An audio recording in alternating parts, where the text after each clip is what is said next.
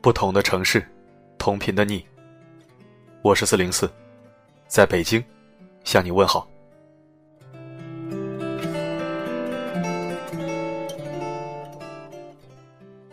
这世界上最简单的事情是与自己相处，最复杂的事情也是与自己相处。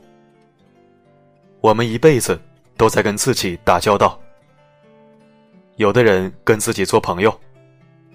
有的人拿自己当敌人，有的人则一直游离在两端，纠结矛盾，彷徨不安。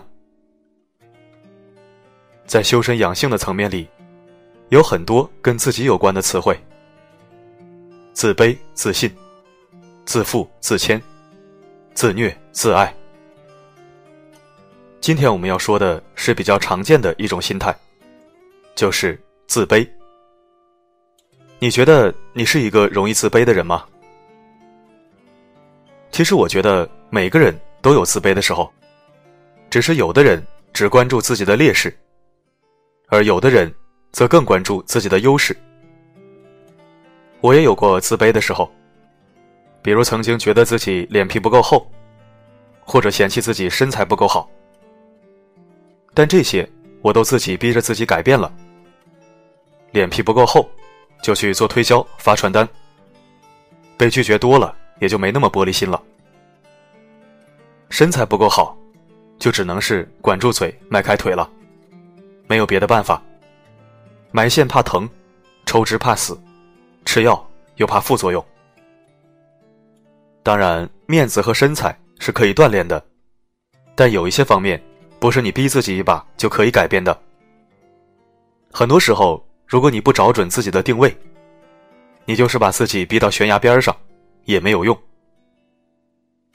解决所有问题的前提，都是我们了解我们自己。知己知彼，百战不殆。古人诚不欺我也。知己排在知彼前面是有道理的。那么回到主题，总是感到自卑的人，该如何自我拯救呢？一起来听。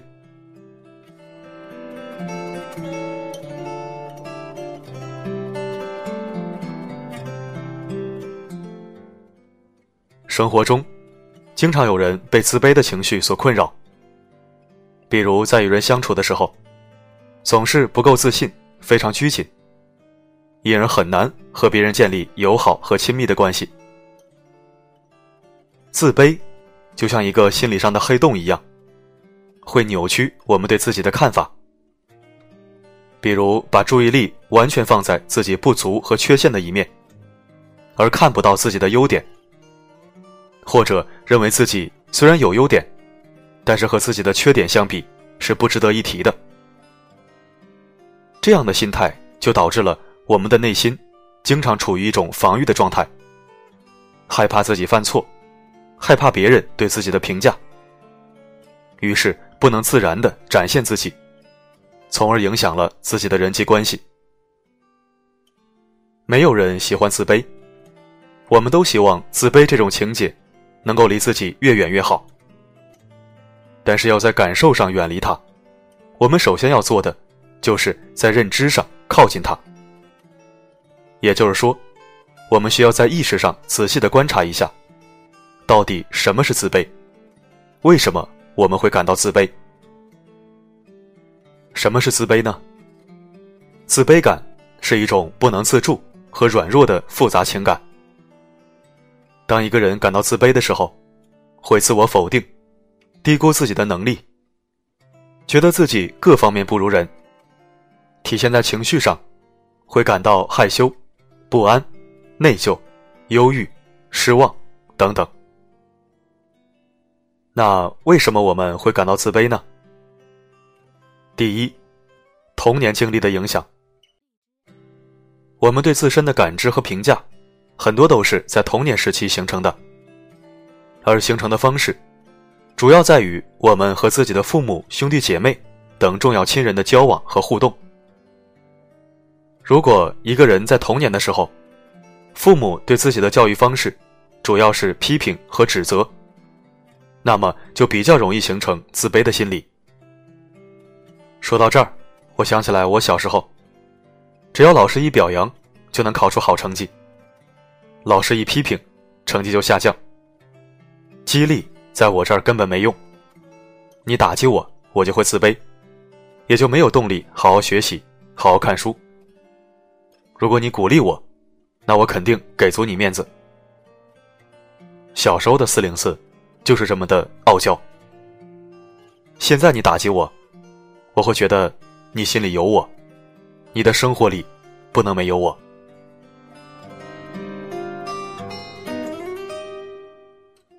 第二，个性特点的影响。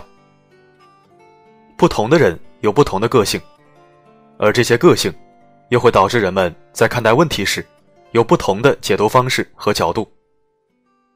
比如，对一些敏感的人来说，在和别人交往的时候，可能更习惯从负面的角度来解读别人的言语和行为。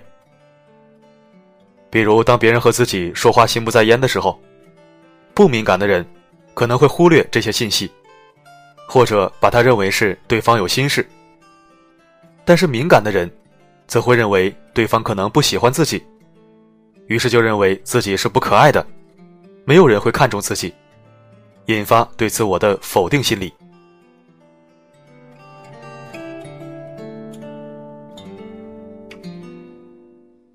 第三，生活中重大事件的影响。很多人在生活中原本是很自信的，但是在经历了一些重大的事件之后，对自我的认知发生了变化，从自信变成了自卑。比如在人多的场合被羞辱的经历。在事业上遇到重大的挫折，遭遇分手或者离婚等感情变故等等，都容易让我们开始质疑自己的价值，认为自己是无能的、没有价值的，从而形成自卑的心理。当一个人感到自卑的时候，经常有一种错觉，好像全世界只有自己是不好的，别人都是自信的、充满力量的。但其实，每一个人在内心深处，都多多少少有一些自卑的情节。也就是说，自卑是所有人的标配。重要的并不是有没有自卑感，而是如何克服自己的自卑情绪。心理学家阿德勒认为，人的一切行为动力，均源于超越自卑的需要，是自卑感推动了人的进步。那么我们怎么做才能够克服甚至是超越自卑呢？无条件接纳自己。每一个人都是不完美的，这一点大家很容易理解。但是当我们看待自己的时候，却经常忽略这一点。更多的时候，我们对自己是非常苛刻的，无法接受自己存在的缺点和不足。比如有的人。接受不了自己身高、身材上的问题。有的人介意自己在工作和事业上不够优秀，还有的人总是觉得自己社交能力比较差。接纳自我，并不是说我们忽略自己的缺点，任自己沉沦，而是说我们要对自己有一个更全面的认识。我们既要看到自己的缺点，又要看到自己的优点。然后对自己有一个客观的认知，有些缺点和不足是需要改进的，但是对一些无法改变的，我们要坦然的接纳。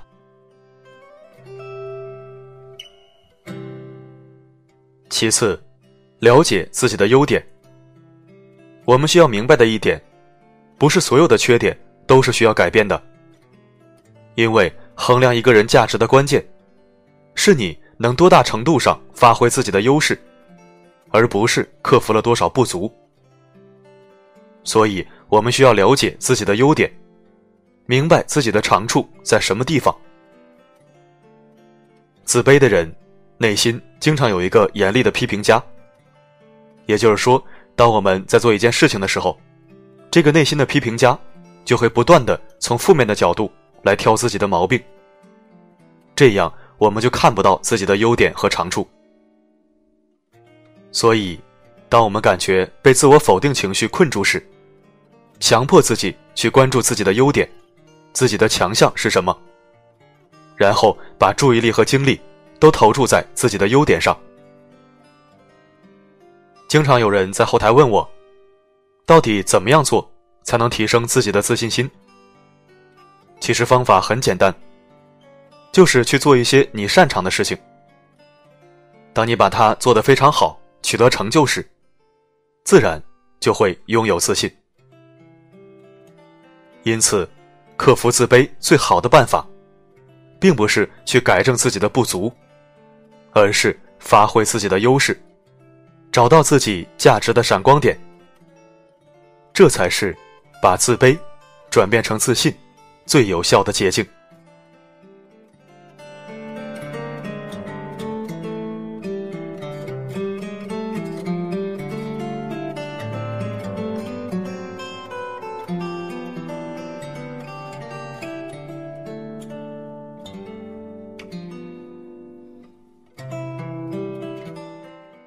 感谢收听本期声音面包，我是四零四。每天一句扎心大实话。其实我觉得每个人后天的自卑都是自找的，先天的，比如刚才说的家庭教育原因，这个确实没有办法。但是后天的一些自卑心理，确实是自找的。有的人总觉得自己这也不行那也不行，不是他不行。而是他定位不对。我见过有创新精神、工匠精神、心灵手巧话不多的内向小伙，偏偏要去做销售、跑业务，结果因为性格劣势和能力短板而备受打击。我也见过形象好、气质佳、交际能力强、健谈开朗的外向女孩，鬼使神差的挑战文职工作。每次看见他满头大汗、紧锁眉头的在那儿做表格，我都跟着着急。时不时的还能听见他小声说自己：“怎么这么笨，这点事儿都做不好。”你是一只鱼，就去实现你奔向大海的理想；你是一只鸟，就去完成你翱翔天际的壮举。鱼因为自己不会高飞而自卑，鸟。因为自己不会潜水而自卑，我觉得这根本就不是自卑，而是自虐。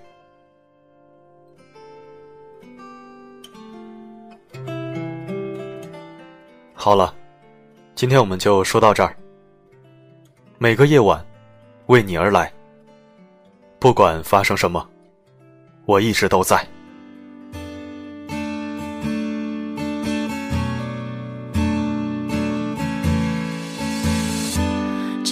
阳光太吝啬，总不出现，才没抓到我想要的感觉。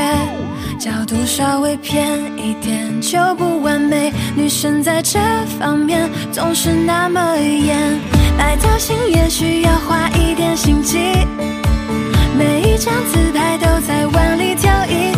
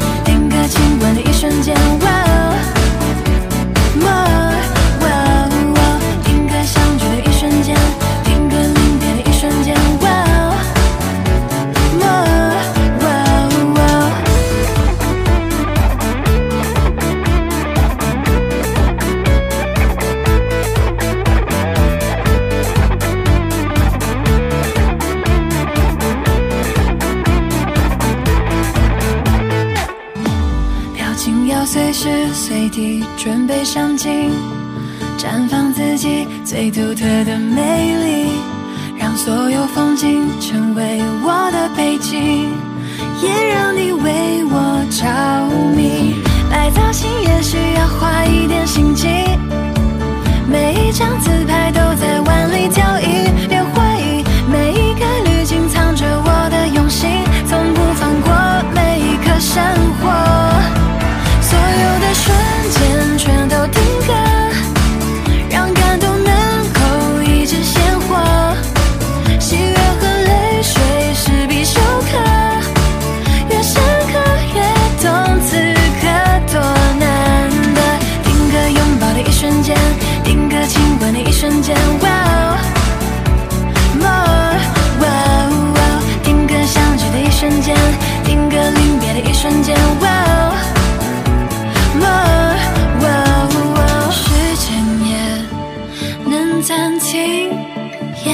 我心情的轨迹，每天身边和你一起前行，定格拥抱的一瞬间，定格亲吻的一瞬间，哇哦。